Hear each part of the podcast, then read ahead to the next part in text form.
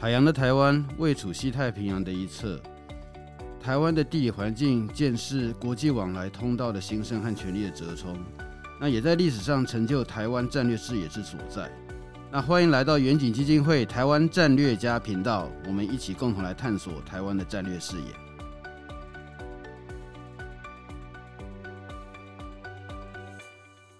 各位听众朋友哈，那欢迎来到远景基金会台湾战略家我们的第十集好的这个节目。这一集啊，我们要专门来讨论中国内部反战的想法。这个议题，相信其实很多的听众朋友也会非常有兴趣。那今天呢，我们很高兴能够邀请到呃王志胜哈，他是大家在电视上常常看到他，那他也是我们呃在国内非常有名的这个对中国情势分析的一个专家，所以今天我们非常高兴能够邀请到他跟大家分享一下他的看法。所以志胜兄，哎你好，是执行长好，各位听众朋友大家好。好，那我想哈，在谈到这个呃有关中国内部的反战哈。我觉得那个就直接拿一个呃 survey 啦，我们拿把它拿过来跟大家讲一下。嗯、就是前阵子应该是有一个这个呃英文的期刊，对对对，当代中国研究，当代中国研究，嗯、那好像是赵穗生嘛，对，哦，他的主编的，他是一个中国人，当然是旅美中国人哈。那赵穗生本身也是一个非常有名的学者，然后在这里面那个有一篇文章是谈到他对中国的这个一般民众进行的这个民意调查。然后有关于就是支持武统啊，然后这个支持呃是不是同意就是让台湾就这样子过自己的生活啊？那那个是不是一定要现在要把打台湾等等？那结果有些数字，例如说，哎，就百分之一说现在就要把台湾打下来，是对。然后那个呃支持五统的比例当然是高了，当然有过半，但是也没有高到我们觉得很可怕的，就是百分之五十五。对，好。然后另外还有这个呃百分之二十说。啊，就让台湾这样过啊，那维持现状有什么不好？是对，对对对，就说这个，因为这个报告哈，这个民调之出来，那么让大家觉得很有趣，是说这跟那个共产党一天到晚在讲说，那个全体中国人民好都要坚决要收复台湾好的这样的一个人的宣传啊，不太一样。嗯嗯，所以今天就是我们拿这个来破题啊，然后来邀请我们智胜兄来跟我们来分析一下，就中一方面中国的民意。然后还有什么中国的新制征兵的条例啊？那他后来好像也出现一些反，民间也出现一些反应。对对对。那么来请那个智胜兄来跟我们分享一下。是，就如同执行长所提到的，其实当时这个当代当代中国研究期刊这个民调出来的时候，其实引起很大的注目因为事实上，当然它是一它是一个期刊嘛，所以一般除非呃学术研究者，否则不会第一时间去注意到这样的东西。可它第一个被披露出来在新闻媒体上是在南华早报。光这一点就觉得很很有趣的，因为我们也都知道，《南华早报》呃，作为一个在香港的英文报纸，它常常常很多其实中共想要对外表达的讯息，也会试着从那样方式去披露出来，而《南华早报》竟然去。引用的这个学术的研究，就刚刚您提到的，虽然有百分之五十五的人这个支持战争统一，可是有百分之三十三的人也反对战争，甚至您刚刚提到百分之二十以上的人认为说也不一定要统一啊，这么急干什么等等之类的。那百分呃，所以其实你会看到说整个。中国民众的氛围，我相信这个研究还是相当有严谨性的啦。哈，那呃，整个整个中国民众的氛围，跟大家所想到那些整天在在相关的这种网络上面啊、电视上面喊打喊杀的官员也好，这种所谓的武统学者也好，其实有很大的落差。这个落差就凸显出，其实是不是中国的基本民众、基层民众、一般的老百姓，对于这种北京的。呃，对于民族主义的渲染，而对于武统台湾的渲染，其实也厌倦了，甚至也不愿意，呃，你说把自己的身家 投入到跟这个所谓武力统一台湾或者是战争这样子的一个状况，其实这是一个非常非常讽刺的现象哦。怎么说呢？就说。习近平搞了这么多年这种民族主义情绪，哦，这就是刚刚这个怎样提到说，哇，这个势必完全实现祖国统一这样的说法，哦，不断不断的宣示强调，然后我们可以看到这几年，你说这胡锡进啊，还有这诶，就前一两个礼拜，这个这个那个武统学者李毅呀，哦，这些人大放厥词的状况，怎么突然间在民意上面呈现上来是完全相反的趋势哦？那你从这里大概就可以看得出来一点，就是其实中国老百姓恐怕不如外界所想象的完完全全被共产党所洗脑哦，他们或许是不愿意在不同的公开的场合去表达出来。可是他们对于共产党这种所谓的呃洗脑式的民族主义的这种渲染，或者是说这整天这个喊打喊杀的战狼式的这样子的一个呃手法，其实我觉得他们可能是厌倦的哦，这是一个大的状况。而这个厌倦其实也凸显在说，刚刚这个执行长所提到的，从今年的五月一号开始，其实呃，北京它公布了新的所谓的征兵工作条例。那这个其实，在四月十三号左右哦，这个中国国务院公布出来这个条例的这个草案的时候，当时就引起很多的争议了。就说你这个新的工作条例当中，里面几个比较特殊的地方，譬如说，他呃可以让退伍的人再重新入伍。那这些事情我当然觉得无可厚非了哈，那就是就是你退伍了没有工作再入伍，那是他的他的整个对于军队的一个思考嘛哦。那第二个就是说，诶，他也要求他其实他是征兵哦，所以他要求高科技的相关领域的大学生有有征兵的义务跟这样子的要求哦，所以这些东西都会让呃这个中国的年轻人也好，或者是一般的基层老百姓也好，就是说你怎么又要搞扩大征兵？哦，你这个时候，哎，这个这个中国不是已经很强大了吗？你怎么在这个时候还要广征兵员？哦，而且这个广征兵员其实不是现在才开始，在二零二零年的时候，他在修相关的兵役法的时候，本来就从所谓的一征一要变成两征两要，就是说他本来一年是征一次兵，嗯结果他为了要好听的说法是说，哎，我可以有更多的兵员，更快速的衔接，哦，让大学生不会耽误他们的这个呃毕业季啦或者就业季，所以他变成是上半年征兵一次，下半半年征兵一次。那个对于很多的年轻人来讲说。是为什么我突然间哎，本来要等一年，然后突然间我变成半年，我就要去征兵，半年就要去征兵，那 base 就扩大。因为你要知道，中国不像我们的这个是所有义务役的这样征兵，他是特定的人，他觉得你是高科技的，你要征兵，你是我要征的对象，我去征兵的情况。哦，就是说那个我要征你，我管你那么多。对对对对，那其实大家都胆战，就我本来好好的，可能哎，这个北大清华毕业之后有这个高薪的公司等着我要我去，结果我突然间就被征兵了哦，因为我是高科技的人。高科技领域毕业的学生，说到这边哈，就是说那个高科技他去征兵，意思就是说这些高科技，例如科技毕业的，他说征兵，他就跑去兵营去当兵，当大头兵那种，一年，对对对对对，一年，对一年，对。那这个问题是，这个这个就很诡异啦，就是说我们先讲这个呃政策面的讲法好了。好，中国为什么要做这件事情？其实很多学者专家的分析是认为说，现在的中国第一科技青黄不接，特别在跟美国打科技战之后，人才没有哦，技术没有，然后当然最重要的是你连材料，包括半导体都没有。那未来他也知道说，跟中国的战争是一啊，对不起，跟美国的战争是一场科技战争哦。我至少要有人会操作，然后我觉得他从俄乌战争学到很多很多重要的经验。要总要有人懂得用无人机吧，总要有人懂得在在譬如在低轨卫星的连接吧，哦，总要有人像这种所谓的网络之间的传递之类的东西，总要有人懂得这种社群网站讯息上面的对抗吧。这些东西，然后再加上你说精密科技，现在如果中国被断绝科技人才，他需要靠国内自己的科技人才去支撑。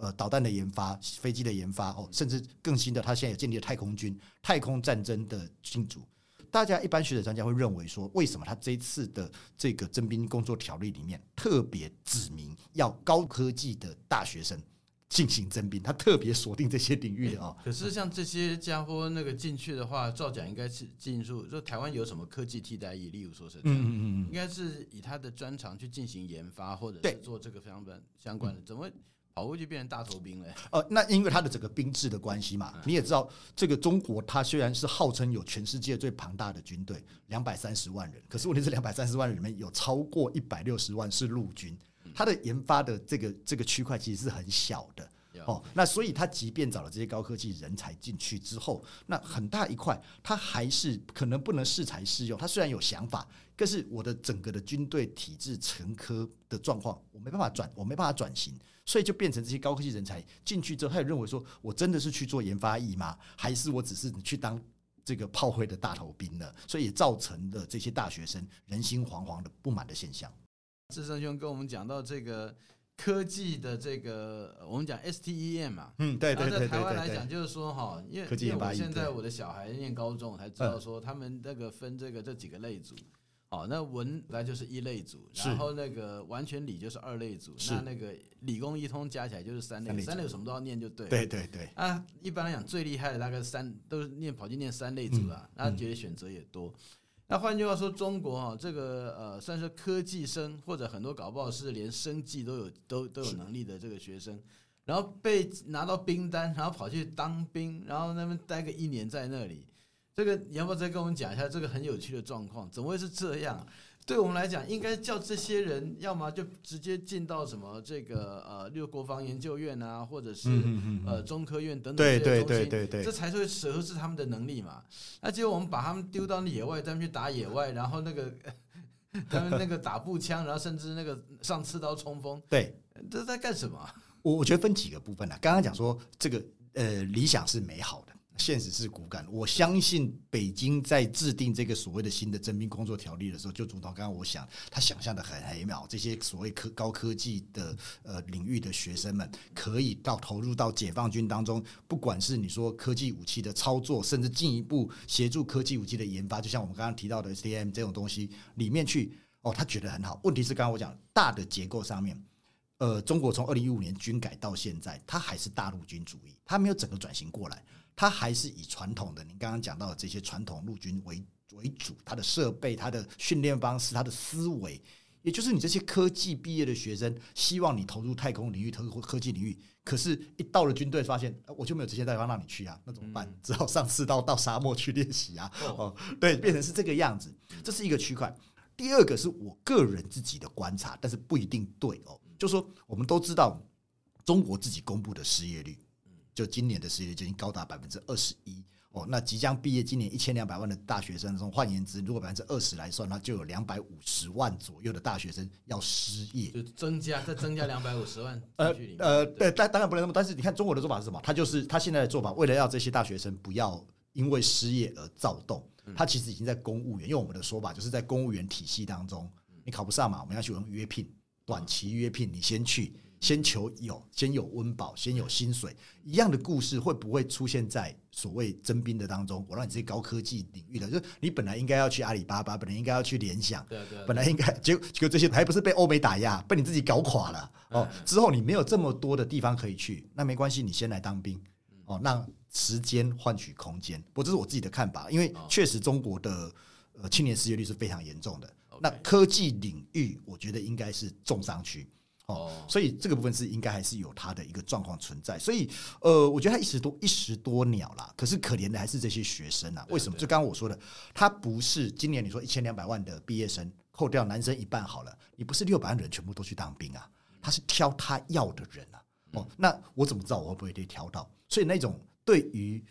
它不是一个呃一个完整的制度的面向，它是一个人治的。我可能挑你不挑你，那可能中间又有一堆上下交将谁的这种所谓的呃呃，你说官说也好，或者是怎么样的空间。台湾以前可能就有人，例如说，哎，这我在军队里面的是谁啊？然后把他换到梁的单位啊？对对对对对对，什么立委的老爸啊？然后讲讲，哎，他的体检不过了。对对对，差不多就是这个味道哦。那你说这个东西以及会不会对中国现在已经？不但就已经不满的这种底层的民怨更卷得不满，特别是刚刚执行长一开始就提到了，你说中国的民众现在对于所谓的战狼、所谓的武力的用运用，其实是很反感的，特别在台湾问题上面。那你还搞这些东西，这个如果没有处理好的情况之下，会不会适得其反，反而引起更大的这种青年以及大学生的愤怒跟民怨？这个部分其实是我觉得是可以去观察的。对，OK。对啊，那因为刚好这边就那个联系到刚才你所讲的中国青年的失业问题，嗯，比较有趣就是说哈，当然现在第一个我们那个起码官方自己都承认有二十趴，对，很惊人，二十趴失业。那所以说他的二十趴失业是指说，例如说二十到二十九嘞，还是就是他的计算是怎么样算的？而因为我听到一个讲法是说，中国他对失业率的计算哈，嗯，那个跟外那个相对外界来讲更为宽松。他的认为说有就业，意思就是说每个礼拜只要一个小时有固定的就业，这叫做就业。嗯嗯，他就不算在失业率里面啊。那基本上来讲，那个对于那个其他国家，这个一个小时的就业，这基本上算是那个兼职嘛。是是是，他是一个小时的兼职。那那兼职，那基本上就不算是那个，我们不会把那兼职认为说叫做就业了。是对，因为因为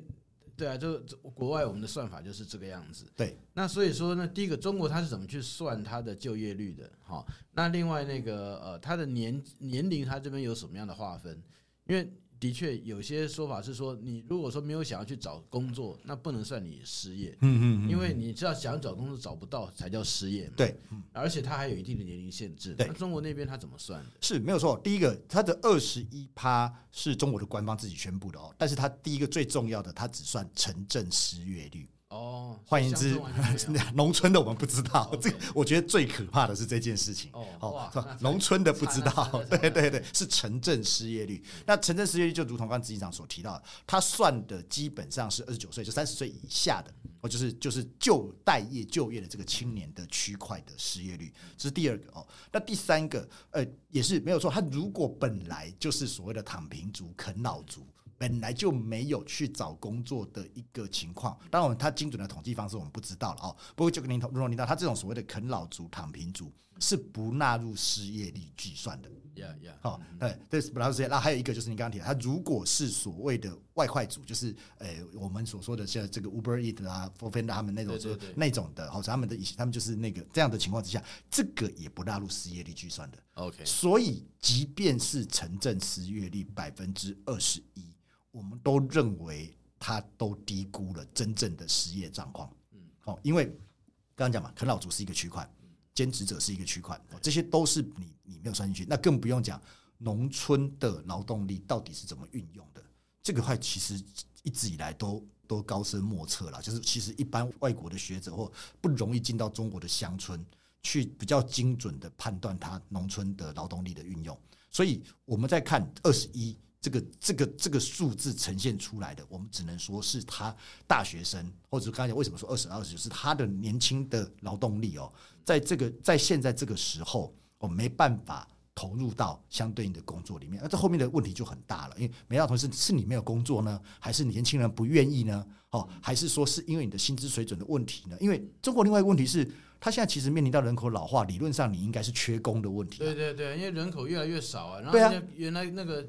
啊，就熬到，就是说那个从就业市场离开的人，应该比较进入进入的人要多得多。对对，所以这时候大家就会开始想说，哎，你明明这边是有缺口的哦，可是为什么你这边的人进不到那边去？所以我才跟他讲嘛，是是薪资所得大家不愿意，还是说你的工作形态这些年轻人已经不接受？譬如说你要这些大学毕业的大学生再回到传统的。这种所谓的工厂，这是习近平一直强调，他喜欢实体经济嘛，回到制造业去，他愿不愿意？他可能向往的是阿里巴巴，就你阿把阿里巴巴打成这个样子，那你要他回到那边，他不愿意，他可能宁愿跟台湾的年轻人现在看一下，他宁愿他宁愿开咖啡店，但是他不愿意去做比较这种劳力密集的产业，那这就造成中国现在是双缺口，失业的缺口。再加上缺工的缺口，那这两个东西的缺口打起来，这我们为什么会认为说中国的经济是非常的严峻，一个很主要的原因。对，OK OK，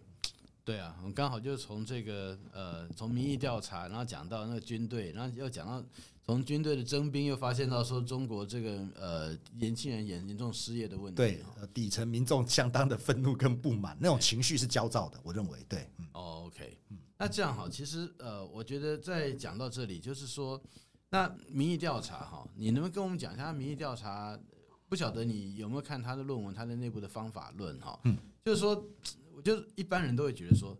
啊，你在共产国家这种地方搞民意调查，那那个你怎么可能会准确？因为大家每个人都心里面有个小警种嘛，对不对？对，都会都会来调节一下自己，然后所以说大家会有时候会觉得说。敢做这样表态的人，会不会都是有一些很奇怪的这个理由哦？等等。好，那我想就刚才有提到，就是呃，那个有关于最早我们在一开始提到这个呃，中国它的民意调查，然后呃，支持武统的比例没有我们想象那么高。那现在就是说哈，如果王老师你知道他民意调查的这个他的方法论。哦，那可能可以跟我们解释一下，因为总是有人会质疑嘛。嗯嗯。那这共产国家你怎么做民意调查？这个那个人有有谁会相信？嗯。那开就就因因此有人会质疑他的这个数据的准确性，所以你你们要跟我们讲一下。是，刚那个之前在上一档节目当中有提到，就是说中国现在这么大的威权控制当中，民众那每个人可能心中的小警总，可能对于这样民调他是不愿意去做反应的。可是当我们看到他的方法论的时候，他基本上第一个。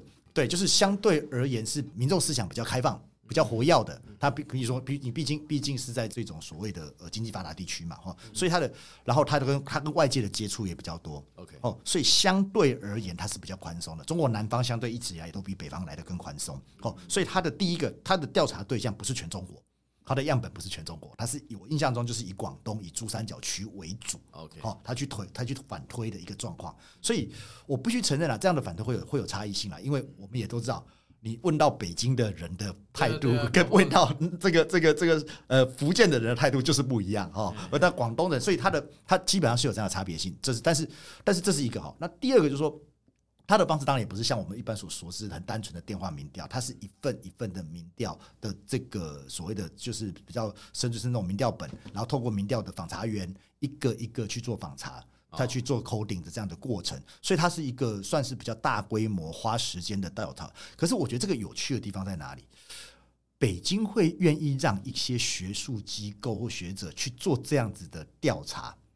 光这件事情就是为什么在上刚讲南华早报披露的哦，这个过程就是我们就会觉得是是是值得玩味的啦。OK，好，值得玩。特别那可是你也不得不承认，刚刚我们提到像赵穗生。哦，其实他跟北京的关系是非常好的嘛，哦，所以是不是其实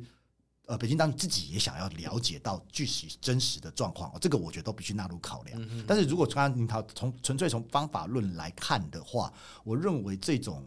呃一对一的直接式的这种呃一本问卷的调查，那个是可以有效过滤掉呃小金总的 bias 的。好，因为还有我们在做题目设计的时候，其实会透过一些交叉题目的设计，去确认说你真正的想法是什么。比如说问你说，哎，你觉得武统台湾好不好？那当然，他第一个反应是我我讲不好，是不是会有危险？哦，他跟你讲说好啊，很好。可是我们第二个问题说，那如果我就比如说我假如说，哎，武统台湾，那你要付出相对应经济的代价、生活的这种，那你还要不要？那那那个过程上就可以可以排除到一些 bias 的东西。所以其实呃，民调它其实如果它方法是呃方法论设计的，它的那个民调设计的好，然后它的这个所谓的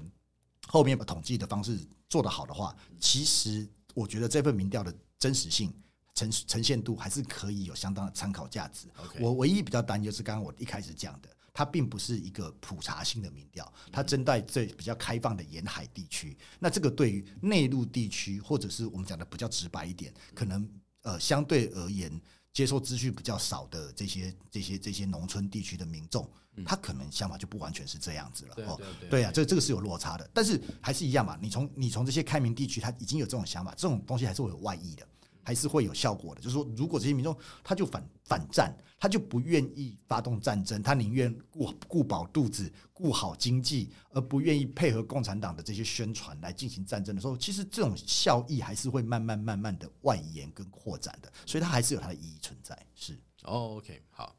当然，我觉得那个其实在这边地域性上面的差异真的是会会需要注意了。是，那特别是如果说是来自珠三珠三角地区哈，广那个广州啦，那个深圳等等这些地方。那基本上跟外界之间的接触是很密切，同时也有相当显著台湾人民的投资嘛。啊，对对对，这个也要考虑起来。对对，所以说我觉得那个这样这样，他对台湾敌意自然而然哈会可能会更降低一点，因为很多可能后面就是台湾的老板是哦，然后他的那个薪水是被他们在付嘛。是。那当然，如果是到北京的话，可能的态度就非常不同。对。然后上海的话，可能会也会有一些不一样了哈，那就是。反正以前不是呃做台湾研究，常常有中国是北京主战，对上海组合，然后怎么样？厦门主降。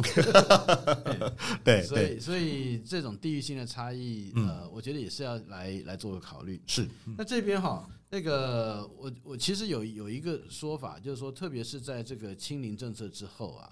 那呃，现在中国一般人民对习近平统治的权威，实际上有非常多的不耐。对，哦，因为那个发现到这整个清零，就是清到后来，为了这个国家，然后把整个人的那个生活逼到绝境，哈，有很多有这种很大的问题。所以说，过去对共产党认为共产党会为人民服务啊，但是现在可能对认开始不这么认为了，这样的一个呃心态有在出来。那你觉得呃，就是说？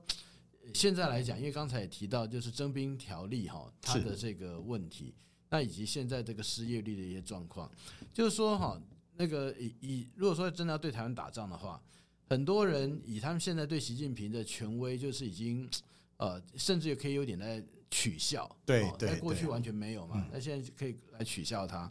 那以及在这个特别是一胎化政策之后哈，那你真的要派你的那个三代单传的小小孩子，然后跑到台湾去打仗死在那里吗？嗯嗯哦，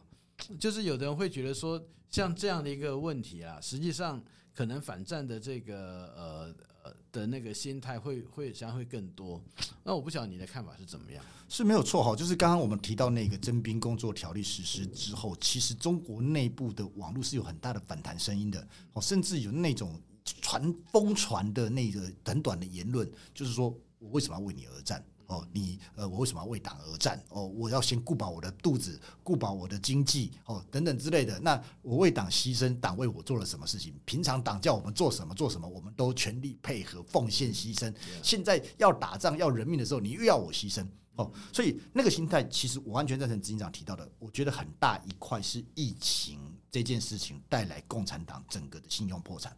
否则，你当时的白纸运动，其实我觉得那个封城清零这件事情，深植在百姓心中的是，我不相信你共产党了，只是我现在没有能力对抗你，可是我可以无声的抵制。所以你说征兵，我为什么要让你征兵？打仗。你共产党爱打爱打仗是你的事情，我要顾饱我的肚子啊，然后更不用讲，您刚刚提到这个这个这个所谓的一胎化之后，开玩笑，我三代单传，我死了怎么办？你们这些高官权贵贪腐官吏，这个贪平常贪污了这么多，然后真的要打仗上战场的时候，是我们这种三代单传的唯一的男丁要上战场，这个这种氛围是是在蔓延当中的，所以你会看到，刚刚我说在征兵条例之后那半个月当中，其实。中国的网络的控管是非常严格，他不让这种反战或者是不愿意为共产党而战的那样子的一个社会的情绪慢慢来蔓延哦，所以封杀的非常严重。可是你再怎么骂没有用，因为这个不是单一现象了。今天不是不是反不愿意为共产党而战的问题，它后面更深层的问题就是刚刚我所提到，它是对共产党的执政跟治理不信任的问题。呃，白发运动也好，或者是白纸革命也好，它是一个破口。这个让民众了解到一件事情：原来可以用这种方式去对抗，虽然是小规模，它是用这种可以去用这种方式去对抗现在治理的这个共产党，而且是可以让共产党不见得是屈服，但是是可以让它改变改变的。对，那一次哦，可原来可以这样子，会不会有第二次？会不会有第三次？不同的议题、不同的界面都会发生这样的现象，而这些东西就是你共产党的治理到了一定的破产程度的时候，你是拉不回来的。我觉得这个征兵条例也好，或者是刚刚我们提到的民调也好，它其实更多是我对共产党治理不信任的折射。那接下来我们看到就是刚刚我所提到的失业的问题，嗯嗯嗯，接下来经济下行的问题。哦，我说我我的判断是说不会有大规模像当年六四天安门这样的状况。但是小规模各地爆发的五千人、一百呃一一万人的小规模的这种维权运动，我觉得是会星星之火会不断的蹦出来的，这会使得中国它在维稳的压力上面会越来越大。嗯，对啊，所以说我觉得哈，呃，在这个中国现在这个状况里面。我们现在面对中国，跟例如说十十五年之前面对中国，已经是很不一样了。对对对。那特别是经济一旦不好哈，那那个他的所有的其他问题，特别是共产党原来人民之间那种默契啊，嗯，就是说你听我指挥，我给你好日子过。好，现在如果如果说这个共产党的那个承诺看不到了，那人民那个为什么要继续给他这样的一个正当性？我觉得这个这会变成一个问题。是没有错，对。那现在只可能只差一个，有人讲了，我也不晓得是真的假的，说现在就差个陈胜吴广。那再再说吧，我觉得那个呃，如果真的会有这种的那个叛乱，那个就那个就再讲。但是我们现在就不要去提这个，我觉得有点。特别奇怪的问题，对对对对，而是说像这样的一个呃不满哈，那他在那共产党面对这个不满，那你觉得他现在的做法是怎样？是持续用那个高压的这个维稳的方式去压制他们呢？还是说你觉得他会另外再想到那个一些？因为他总是会软硬两手，对对对，他的他的软的那一手大概会是什么？他现在不是已经快没工具了吗？嗯，我我觉得分两个部分啊，我现在还是讲一下硬的一手，硬的一手说陈胜吴广。地方的城市武馆会有，可是北京也很聪明，我让你宣导，我让你哦让你释放，你要违你要你要你要抗议是不是可以啊？你要抓那些贪官污吏，我给你啊，哦，但是我没办法让我不让你串联，因为串联就变大规模，呀呀呀！对，所以我不让你串联。所以为什么你它的网络的也控管那么严格？是因为它就让串联的断点形成。嗯嗯，留在单一城市。哎，好，那你刚刚讲软的一手，就是我经济上我现在只能想办法能放多少放多少，然后不能放的不能放的，我就是让你疏导。刚刚讲的，那你要释放一下，我抓个垫背，所以